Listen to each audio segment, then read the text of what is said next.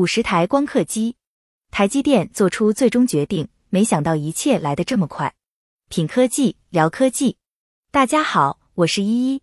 根据台媒 DG Times 报道，为了加速先进制程推进，扩大高端芯片产能，累计 EUV 光刻机采购量到二零二一年底将超过五十台。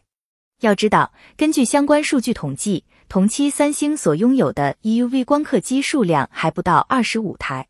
光刻机数量的多少决定了芯片产能，这也就是说，在芯片产能这一块，台积电将完全碾压三星。但是在这背后暴露出一个很大的问题，那就是台积电这次似乎已经做出最终决定，没想到一切来得如此之快。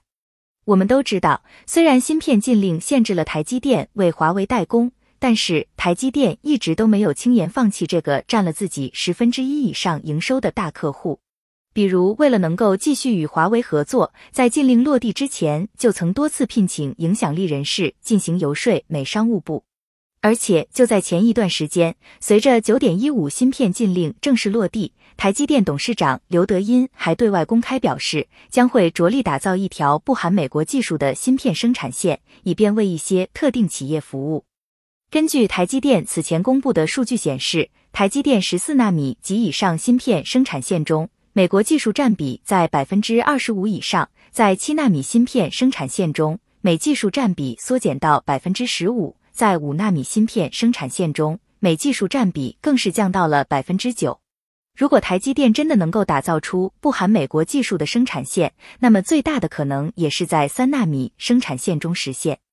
然而，就在九月二十八日的时候，台积电突然被媒体爆出，为了加速先进制程的推进，将会把 EUV 光刻机的数量扩大到五十台。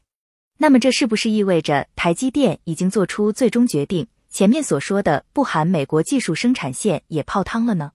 要知道，目前全球只有 ASML 公司能够生产 EUV 光刻机，而 ASML 公司之所以能够生产 EUV 光刻机，也不是因为本身多厉害，而是因为其背后庞大的半导体供应链。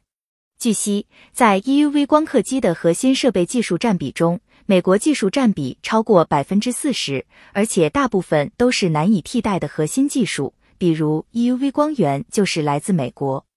这说明什么呢？这说明，要想打造去美化芯片生产线，唯有光刻机才是关键。因为只要你在生产线中用到了 EUV 光刻机，那么就不可能绕开美国技术。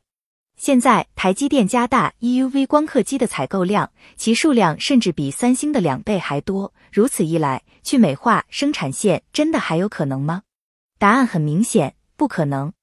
不过好消息是，我国的中科院已经在日前宣布入场，白春礼院长更是亲自表示，将会在率先行动的第二阶段集中全院力量，对光刻机等核心关键技术进行重点攻坚。如果中科院能够早日帮助高端国产光刻机下线，那么到时候再配合台积电，应该就足以打造出一条不含美国技术的生产线了。过去几十年，中国经济腾飞，创造了亚洲奇迹，但是在一些关键领域难免偏科发展，尤其是受到“造不如买，买不如租”的思想影响，在一些关键领域常常被卡脖子。